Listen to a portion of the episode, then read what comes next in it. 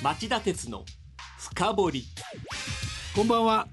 番組アンカー経済ジャーナリスト町田鉄です。こんばんは。番組アシスタントキャスターの津田まりなです。町田さん月曜に通常国会が開幕し安倍総理は施政方針演説を行いました。翌日の新聞を読むと働き方改革とか人づくり革命とか生産性革命とか、はい。改革革命という文字が踊るキャッチコピーのような政策ばかりですね。看板の文字だけが目立ってるっていう感じですよね、ええ。盛りかけ問題を隠すためにキャッチーなタイトルを並べたっていう感じだ。じゃあ安倍総理が本当に力を入れてるのは何なんですか？いや本音は憲法改正なんでしょうけど今回は働き方改革ということにしたいで肝入りの同一労働同一賃金を実現すると言ってます。だけど脱時間給制度なんかも入ってますからね。脱時間給制度って何でしょう？あの時間でなくて成果に応じて賃金を払う仕組みのことで仕事が終わらない限りずーっと働き続けなければならない。可能性もあるということですよね。はい。でむしろそんなことよりは差し迫った春闘の賃上げとかそういった優先すべきことがあると僕は思いますけどね。うん、それを早く実施しないと景気が良くなった実感っていうのはできないですよね。で施政方針演説に出てきたさまざまな看板が用途苦肉にならないようにしてほしいっていう感じですよねその。通りですね。さて CM の後は気になる政治経済ニュース3本を取り上げるコーナー今週のニューストップ3をお送りしますこの番組は ANA 大和証券グループの提供でお送りします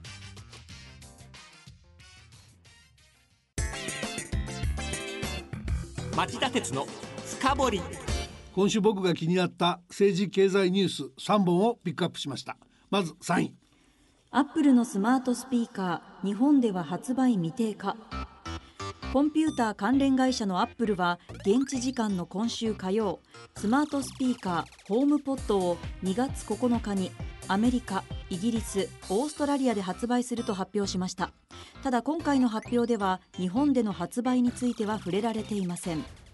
町田さん日本での発売未定ってどういうことなんですかね？あのアップルジャパンに取材してみたんですけど、はい AI の一種ということなんで各国語への対応が必要になるなんですね。あそれでアメリカやイギリスオーストラリアという英語圏の国で初めに発売されるっていうことなんですね。まさにそう説明していました。で英語に続いてフランス語ドイツ語が先行するともね。はいであの内情を明かすと言語ごとにチームに分かれて競うようにやってるので日本バージョンの発表は日本語チームの頑張り次第という状況だそうです。あじゃあ日本語チーム応援しなきゃいけませんね。うん、あの昨年来話題をさらってるスマートスピーカーですけど、え例えば OKGoogle ラジオ日経を聞きたいと話しかければラジコを通じてラジオ日経の番組が流れてくるという優れもんなんですよね。おーなるほど。町田さんおすすめのスマートスピーカーってあるんですか？いや昨日もディレクターと話したんですけどね、ええあの Google ホームの音声認識が優れてるみたいなんですよ。であの要するに Google アシスタントとかスマホで培ったその AI 技術が今のところやっぱり圧倒的なリードなんで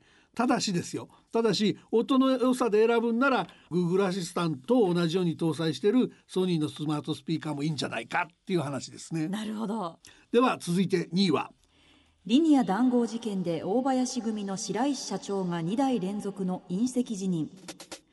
大林組は火曜白石徹社長の辞任を発表しました。リニア中央新幹線工事談合事件に対する隕石辞任とみられています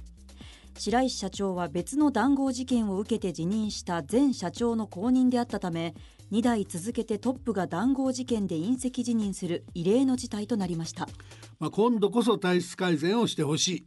一部には事前のリサーチ代金を回収するためだったっていう報道もあるんですけどそれはそれできちんと適正な報酬を支払ってもらうように改めるべきです。談合自体は建設費などを高止まりさせて将来の利用者に高い負担を強いる犯罪です。では1位は。財政健全化ベストシナリオでも2年遅れる定例の財政見通しで内閣府が試算を公表。内閣府は火曜経済財政諮問会議に定例の財政見通しを報告しました。それによりますと国と地方の基礎的財政収支プライマリーバランスの黒字化は従来の公約だった2025年度には実現できず2027年度にずれ込む見通しです。あの2年遅れでも実現するのは奇跡に近いと思いますええ理由の第一は成長シナリオの数字内閣府は今後10年の実質経済成長率を1.4%から2.1%に穏やかに上昇していくとしてるんですね。はいだけど大方のエコノミストは逆でその2017年度の1.7%がピークでだんだん下がっていくと。特に後半の5年間2023から2027年度の予測は年平均で0.8%ですから、まあ、絵に描いた状態のないものでだりの楽観シナリオに基づいて作ってるっていう感じですよね。であの第2は歳出改革年末に今年度の予算案も説明しましたけど、ええ全くそんなん期待できないですよね。うんだからみんながある程度の自衛は考えないといけないんだと僕は思ってます。はい、わかりました。以上、今週のニューストップ3でした。続いては今日の深掘り、あの話題に町田法が噛みつきます。今日の深掘りえーそれでは今日深掘るニュースはこれです。ビットコイン G20 や欧州で規制の動き。昨年末から乱高下が目立つようになった仮想通貨の一つビットコイン。3月にアルゼンチンで開かれる G20 20カ国地域財務大臣中央銀行総裁会議の場でフランスとドイツが規制する案を共同提案する動きが出ています。町田さん、はい。テレビのニュース番組では仮想通貨で大儲けした人の特集を組んでましたし、うんバラエティ番組ではあのお笑い芸人さんたちの間で仮想通貨が流行ってるっていう話題も取り上げられてましたね。ああいう扱い方が問題なんじゃないですかね。儲けた話ばっかりでリスクのことは言わないでしょ。ええええでしかもその仮想通貨本来の長所、はいその送金に時間がかからないとか、うん手数料が安いとかそういうことはほとんど紹介されてませんからね。あーあの私の周りでも結構やってる人多いんですけど、はい仮想通貨って株みたいなもんでしょって思ってる人もいるみたいなんですよ。数週間でおよそ20倍に急騰して去年の12月17日1ビットコインあたり1万9783ドルをつけました。はい。でもその後大きく下げて最近の最安値は1月17日の9429.64ドルで半分以下になってるわけですね。ええでここのところもだいたい1万飛び700ドル前後の推移です。ところで津田さん仮想通貨の分裂って知ってます？仮想通貨が分裂？どういうことでしょう？仮想通貨にいろんな種類があってその中で一番名前が知られてるのはビットコインですよね。あ確かに仮想通貨イコールビットコインと思っている方は多いですよね。そのビットコインから新しい仮想通貨が次々と生まれている状況、はいそれが分裂であの例えば去年、えー12月25日にあのビットコインゴッドっていうのが誕生したし、はいそれからあのビットコインを母体として生まれた新しい通貨これまでにもビットコインキャッシュとかビットコインゴールドとかうんいうのが出てきてるんですね。でアメリカの専門家に言わせると去年はあの19回分裂があったんだけど今年は50回ぐらい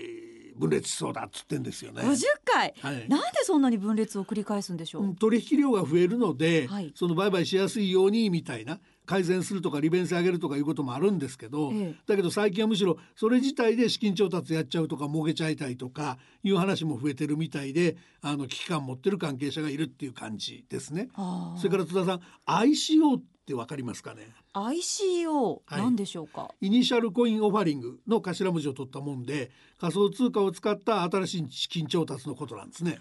ネットを使って資金を調達するクラウドファンディング的なものですか？あのねちょっと似ててオンライン上で資金調達するっていう点では両方とも一緒なんですよね。はい。だけどその調達するお金の種類がねクラウドファンディングは現金でで ICO は独自に発行するデジタル通貨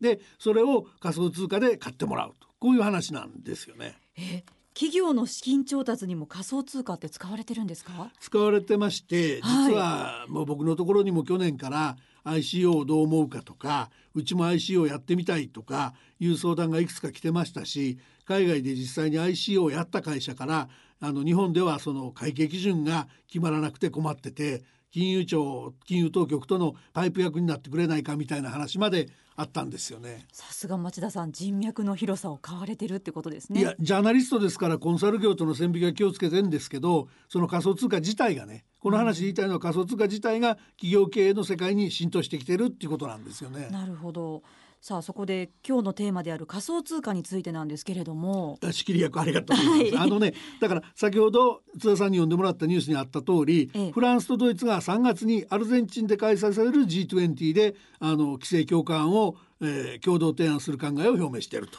その理由っていうのは？価格の乱高下ももちろんあるんだけどもそのフランスドイツにしてみればマネーロンダリングに使われてるとかテロ資金の温床になりかねないとかだから放置できないんだっていう話のようですね。それは確かに怖いですよね。具体的にはどんな規制を？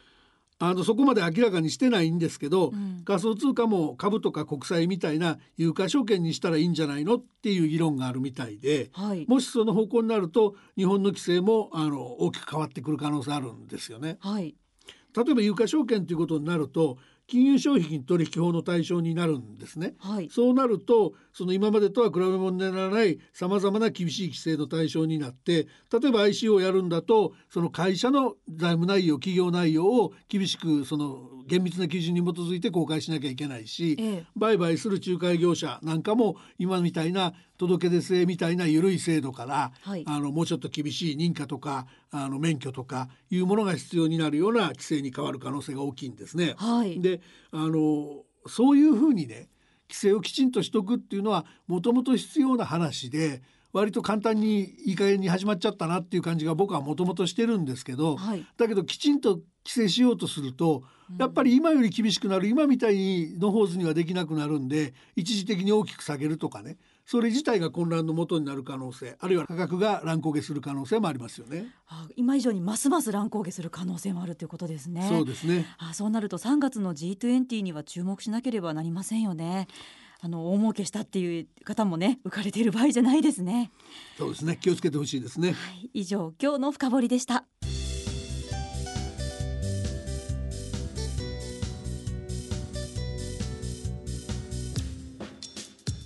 町田鉄の深掘り。さあ今日は仮想通貨への規制について深掘りました。あのーこの番組が始まってから何度も言ってきたんで耳たこかもしれませんけど、はい。念押しの意味でもう一回だけ言います、ねはい。仮想通貨にあえて投資するんなら十分に注意すること。はい。この番組を聞いているあなた気をつけてくださいさてこの番組では番組をお聞きのあなたからのメールを募集しています。ご意見ご感想などどしどしお送りください。メールはラジオ日経ホームページ内の番組宛てメール送信フォームからお送りください。番組を聞きのあなた来週も徹底的に深掘ります。それではまた来週です。さようなら。この番組は ANA 大和証券グループの提供でお送りしました